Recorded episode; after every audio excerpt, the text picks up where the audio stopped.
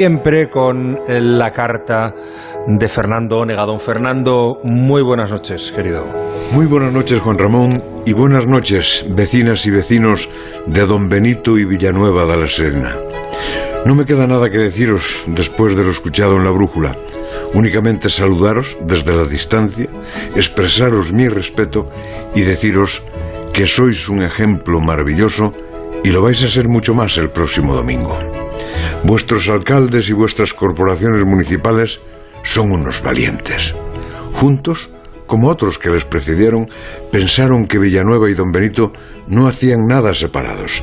Llevan toda su vida viendo que entre los dos municipios hay rivalidad, incluso en el fútbol, pero al final vais a las mismas fiestas y este día de los enamorados se volvió a comprobar que no hay fronteras entre vosotros porque hacéis parejas que terminan en el altar y he leído por ahí que los mozos de don Benito quitan las novias a los de Villanueva y los de Villanueva se las quitan a los de don Benito y con las chicas ocurre lo mismo. Y vuestros alcaldes decidieron que ellos no son quienes para el gran matrimonio de dos grandes pueblos que dará a luz una sola ciudad.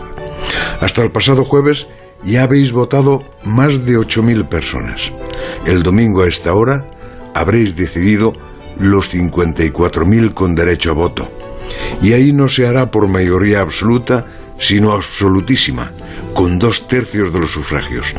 La oportunidad es hermosa y grande, pero la decisión no es fácil.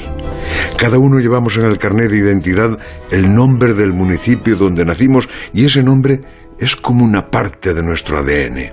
Y vais a renunciar a él en busca de un beneficio mayor.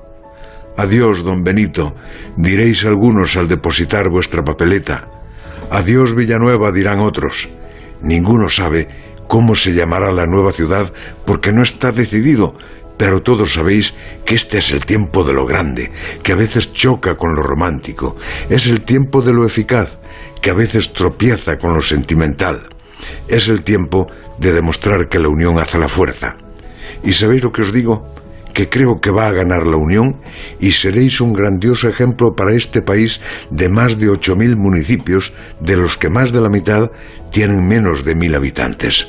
Por ello, repito mis palabras iniciales, mi saludo y mi respeto. Vais a hacer normal en lo administrativo lo que a nivel de la gente es simplemente normal.